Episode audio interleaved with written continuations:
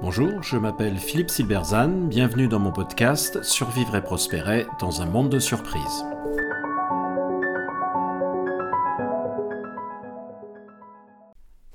Thomas Hobbes et la curiosité ou pourquoi l'innovation est le propre de l'homme.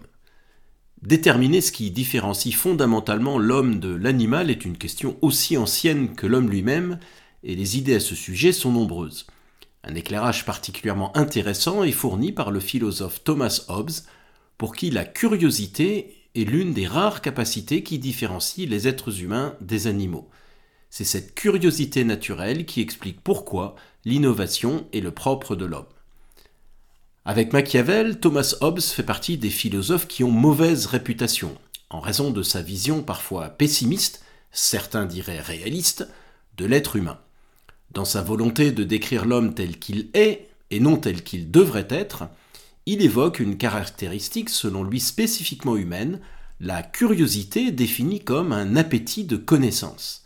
Le concept de curiosité a été diversement apprécié dans la philosophie et la morale, signifiant soit une soif inappropriée d'information, comme par exemple l'attrait pour les ragots, capturé par l'expression la curiosité est un vilain défaut, soit un appétit intellectuel admirable représenté par l'image du lettré, du savant et de l'honnête homme.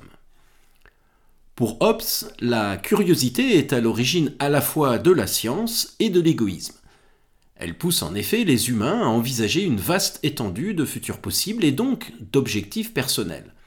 La soif de savoir les pousse à réfléchir aux relations causales potentielles et conduit à une anxiété pour le futur qui à son tour, entre guillemets, dispose les hommes à s'enquérir des causes des choses. Un cercle vicieux de prévision et d'investigation craintive qui condamne tous les hommes à un état semblable à celui de Prométhée, dans lequel leur cœur est éternellement, entre guillemets, rongé par la crainte de la mort, de la pauvreté ou d'une autre calamité qui pourrait advenir. Car la curiosité fait naître la conscience du temps, elle amène à penser à ce qui pourrait se passer dans le futur. L'avenir, une fois imaginable, devient un motif de conflit et d'anxiété puisqu'il peut être insatisfaisant et que le futur de mon voisin peut être plus favorable que le mien. Cette anxiété est étrangère aux animaux car ils ne s'intéressent qu'à l'anticipation des schémas de causalité qu'ils ont déjà observés et non à l'inférence de nouvelles possibilités à partir de leurs expériences passées. Si la curiosité est définie comme un appétit de connaissance, Hobbes en propose une définition plus technique, qui n'est pas seulement un plaisir pour les causes, mais un appétit pour un type particulier de connaissance originale, celle des effets jusqu'ici inexpérimenté des causes connues, les moyens dont je dispose. Hobbes oppose en effet la curiosité pour les effets des causes connues, c'est-à-dire que puis-je faire avec un bâton, à l'intérêt prudentiel pour les causes d'effets connus.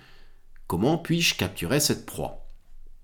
Selon Hobbes, ce qui diffère chez les humains, c'est en effet l'intérêt pour des effets qui, en eux-mêmes, ne sont pas la cible d'une passion ou d'un appétit, autrement dit, qui ne sont pas directement utiles.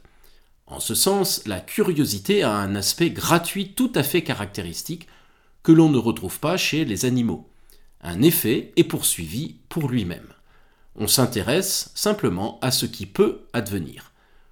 Tous les animaux désirent connaître les relations de cause à effet qui sont pertinentes pour leur bien-être, et cherchent également les moyens d'effectuer des changements conformes à leurs objectifs.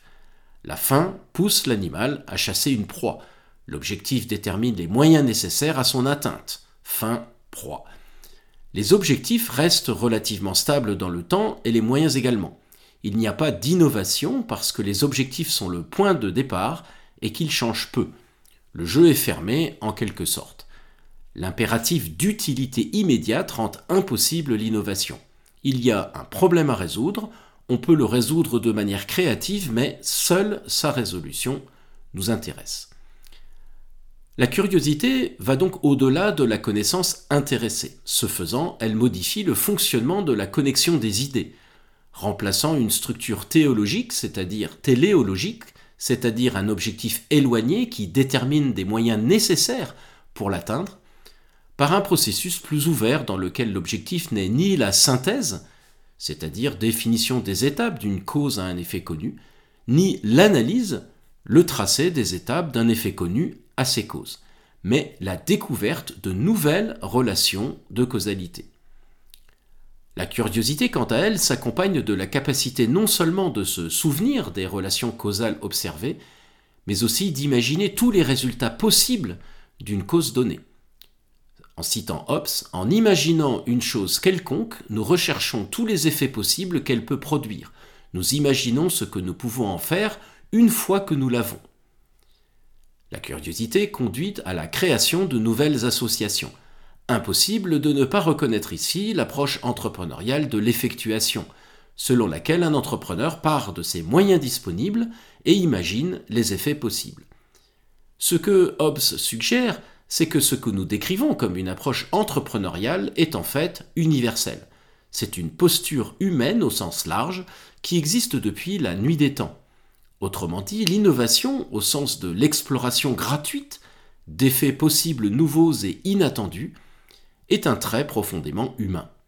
L'être humain ne cherche pas seulement à résoudre des problèmes, il ne peut s'empêcher d'imaginer de nouveaux effets à partir des causes, des moyens dont il dispose. Le chimpanzé prend une branche pour extraire les fourmis du tronc d'arbre, ce qui est une preuve d'intelligence.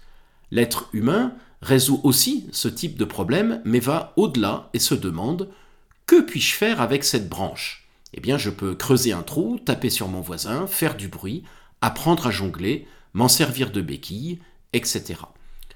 Toutes ces considérations qui n'intéresseraient pas le chimpanzé, mais qui ouvrent de nouvelles possibilités. Le paradoxe est que cette recherche de connaissances désintéressées est celle qui s'est avérée la plus utile depuis les origines. L'être humain innove parce qu'il ne peut pas s'en empêcher, et il ne peut pas s'en empêcher parce qu'il est curieux et que la curiosité est sa nature. C'est un vilain défaut qui lui amène plein d'ennuis, mais c'est aussi une qualité extraordinaire qui explique pourquoi nous ne vivons plus dans les cavernes depuis bien longtemps. Merci de votre attention, vous pouvez retrouver cette chronique et bien d'autres sur mon blog www.philippe-silberzone.com. À bientôt.